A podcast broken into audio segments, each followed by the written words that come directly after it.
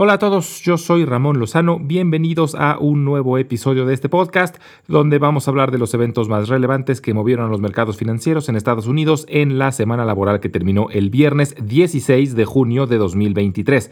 En la idea de la semana vamos a hablar sobre Stanley Black Decker y en la sección educativa vamos a hablar sobre la SEC y las demandas sobre Binance y Coinbase.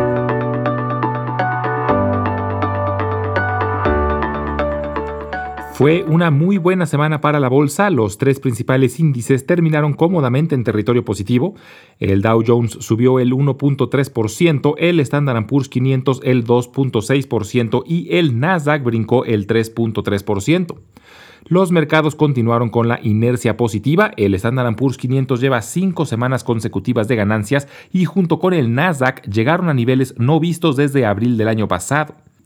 Hubo mucha información relacionada a la inflación. Se reportó el índice de precios de consumo o CPI y mostró una inflación del 4%, por debajo de lo esperado, y marcó una disminución por onceavo mes consecutivo. Aunque el core CPI, también llamado inflación subyacente, que no considera alimentos ni energéticos, se situó en 5.3%. La subyacente sigue estando elevada, en gran parte debido a que el costo de vivienda sigue presionando mucho la inflación. También se reportó el índice de precios de productores o PPI y se situó en 1.1%. La inflación aún no baja a los niveles esperados por la Fed, pero 11 meses consecutivos disminuyendo es definitivamente una buena señal. Por esta razón, el miércoles la Fed anunció que mantendrá las tasas sin cambios este mes, lo que era ampliamente esperado, pero anunció que pronostican dos incrementos adicionales en lo que resta del año. Esto causó una montaña rusa en los mercados el día de la conferencia de la Fed. Primero subieron al anunciarse que no habría cambios en las tasas. Luego cayeron cuando Jerome Powell, presidente de la Fed, dijo en conferencia de prensa que esperan subir las tasas en dos ocasiones más este año. Pero al final del día los mercados se recuperaron y terminaron en territorio positivo. Esto lo que nos está diciendo es que en realidad los inversionistas no creen que la Fed cumpla su amenaza de subir las tasas. Es ampliamente esperado que las tasas no suban más este año. Y lo que puede estar pasando es que la Fed prefiere ser precavida con sus comentarios. Si amenazan con subir las tasas y a la mera hora deciden no hacerlo, se va a considerar como algo positivo. Pero lo contrario sería tomado como algo muy negativo. Es decir, si la Fed anunciara que ya terminaron con los incrementos y a la mera hora sube las tasas, espantaría mucho a los mercados. A nivel internacional, el Banco Central Europeo sí decidió subir las tasas de interés en medio punto porcentual, pero por otro lado, la economía china sigue mostrando debilidad, por lo que su Banco Central bajó las tasas con el objetivo de estimular su economía. En temas microeconómicos, durante la semana salió a bolsa la empresa Cava a través de una IPO tradicional.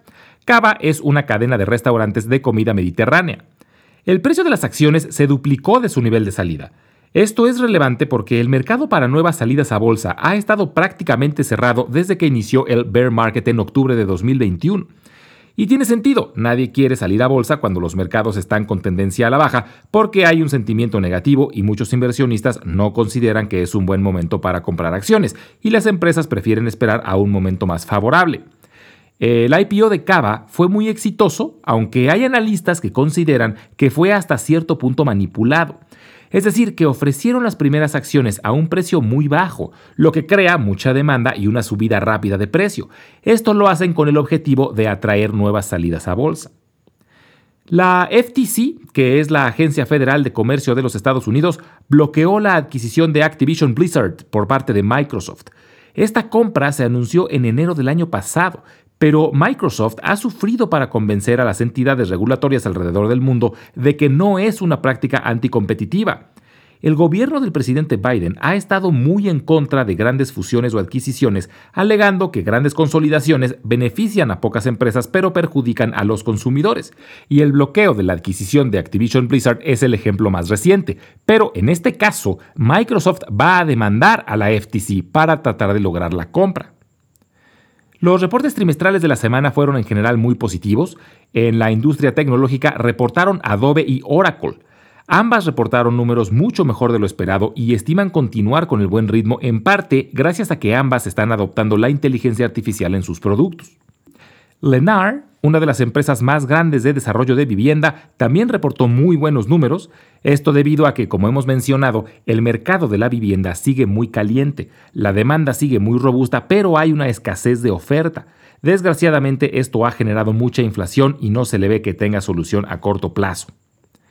Esta semana será corta, ya que el lunes los mercados estarán cerrados debido a que es Juneteenth, el día que se conmemora el fin de la esclavitud en los Estados Unidos. Y no hay mucha información relevante programada, pero durante la semana, Jerome Powell, presidente de la Fed, se presentará ante el Congreso y seguramente dará más detalles sobre el avance en su lucha contra la inflación y sus planes de futuro. Finalmente, durante la semana vale la pena monitorear los reportes de FedEx, Darden, KB Home y CarMax. En la idea de la semana vamos a hablar sobre Stanley Black Decker. Su símbolo es SWK. Stanley Black Decker es una empresa estadounidense que se dedica a la fabricación y venta de herramientas, productos para la construcción, equipos de seguridad y soluciones industriales. Fue fundada en 1843 y tiene su sede en New Britain, en el estado de Connecticut o Connecticut, como le dicen en inglés. La empresa se ha convertido en una líder mundial en el sector de herramientas y soluciones industriales y cuenta con una amplia gama de marcas reconocidas como Black Decker, Stanley, DeWalt, Craftsman, entre otras. Opera en tres segmentos principales de negocio, herramientas de almacenamiento, productos industriales y seguridad. Su historia es realmente la historia de dos empresas distintas. Por un lado, en 1843, Frederick Stanley fundó Stanley Works en New Britain, Connecticut. En sus primeros años, Stanley Works se dedicó a la fabricación de pernos, bisagras y otros productos de ferretería.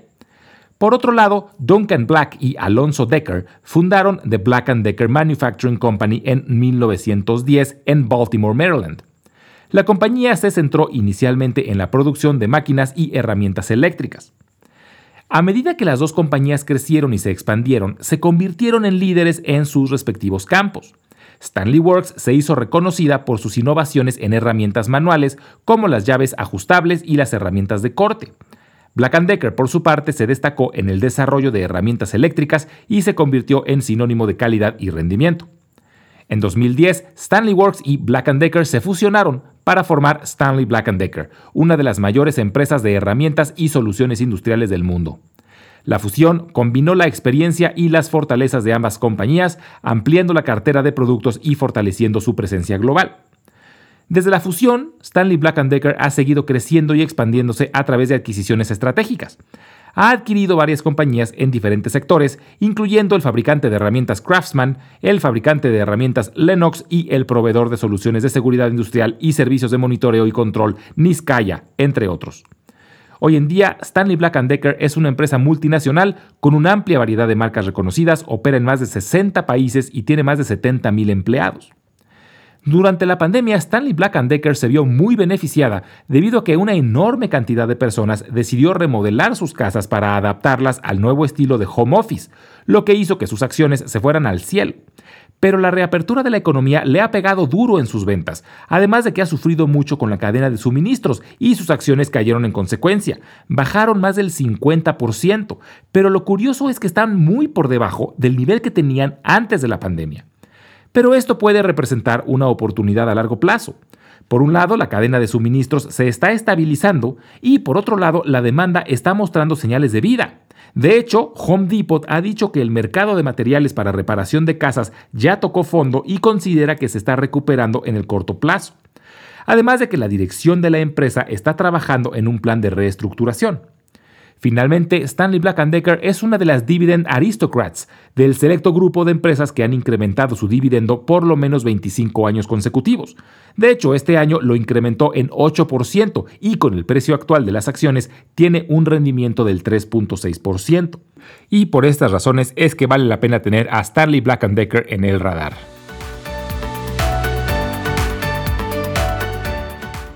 En el idioma español, Usamos la palabra valores para describir distintas cosas y por eso a veces puede haber un poco de confusión. Pero generalmente cuando hablamos de temas financieros, cuando hablamos de valores nos referimos a lo que en inglés se les dice securities, que son instrumentos financieros negociables como acciones, bonos, ETFs, etc. Al conjunto de este tipo de instrumentos se les dice valores, también se les suele decir títulos valores. La SEC, o Securities and Exchange Commission, es una agencia federal encargada de regular y supervisar los mercados de valores en los Estados Unidos.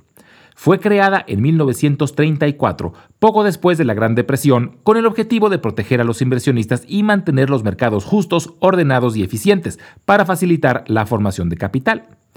Para lograr esto, la SEC tiene diversas responsabilidades y funciones, pero las más importantes son la de supervisar y regular a las instituciones que manejan valores para que cumplan con las normas y regulaciones y brinden información precisa y completa a los inversionistas. También trabaja en prevenir prácticas fraudulentas y manipuladoras para promover la transparencia, equidad e integridad de los mercados. El principal objetivo es el de proteger a los inversionistas y el de facilitar la formación de capital, al promover un entorno que atraiga inversionistas y permita a las empresas acceder a los mercados para financiar su crecimiento y su expansión. La semana pasada, la SEC anunció que está demandando a dos de los brokers más grandes de criptomonedas del mundo, que son Binance y Coinbase. El mundo de las criptomonedas ha crecido muchísimo recientemente y aunque la tecnología tiene mucho potencial y hay activos que parece que tienen valor como el Bitcoin, la realidad es que muchas personas han aprovechado la popularidad de las criptomonedas para crear productos fraudulentos y engañar a los inversionistas. Además, se han creado instituciones que han usado los fondos de sus clientes de forma turbia, por ponerlo de una forma, en parte porque no estaban siendo reguladas por ninguna institución gubernamental. Y es curioso, pero justamente el atractivo de las criptomonedas se promovía como que eran descentralizadas e independientes de cualquier gobierno.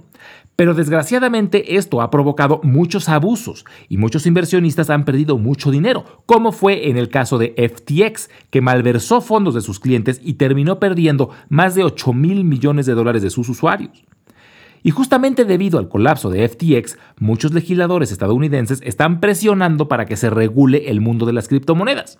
Originalmente lo único que se pedía era que los brokers fueran transparentes con los usuarios, y en teoría esto sería suficiente para que cada persona decidiera si invertir o no y pudiera entender el riesgo. Pero FTX puso en evidencia que esto no solo no es suficiente, sino que además ni siquiera estaban cumpliendo con el requisito de transparencia. Y por eso es que la SEC ahora está demandando a otros dos brokers de criptomonedas, a Binance y a Coinbase, el actual presidente de la SEC, Gary Gensler, quien es un experto en regulación financiera, ha prometido desde hace un par de años que haría todo lo posible para regular el mundo de las criptomonedas al que él ha llamado el salvaje oeste. Y estas dos demandas son el principio de esta promesa. En parte, Gensler asegura que las criptomonedas deben ser consideradas como cualquier otro valor o security, y por lo tanto que la SEC tiene la autoridad para regularlas y supervisarlas. Y aquí es donde empieza el enredo legal, porque las criptomonedas no han sido catalogadas oficialmente. Hay quien las cataloga como valores o securities, hay quien las cataloga como currency o moneda corriente, y hay quien las cataloga como commodity, o sea, como si fuera un metal precioso. Y el problema está en que cada uno de estos instrumentos financieros es regulado por una agencia distinta. Entonces no está claro quién tiene la autoridad para regular las criptomonedas. Pero en lo que esto se define, la SEC ya se adelantó y las ha catalogado como securities y lanzó las primeras demandas. A mí en lo personal esto me parece muy positivo porque el Bitcoin lleva existiendo ya 14 años y desde su invento se han creado un número gigantesco de criptomonedas. Hay en el mercado más de 22 mil diferentes y han habido fraudes espectaculares de brokers de criptomonedas. Entonces, las demandas de la SEC por lo menos va a acelerar la definición y luego la regulación sobre las criptomonedas, lo que creo que será muy bueno. Como siempre les recuerdo que las transcripciones de todos los episodios las estaremos subiendo al blog invertirenlabolsa.substack.com al que pueden también acceder directamente desde la página www.ramonlog.com y si lo prefieren estaremos subiendo los audiogramas a YouTube donde los pueden encontrar como Invertir en la Bolsa Podcast. Finalmente les dejo mi correo electrónico por si tienen alguna duda, comentario o sugerencia. Es ramonlog.yahoo.com. Muchas gracias y nos escuchamos en el próximo episodio.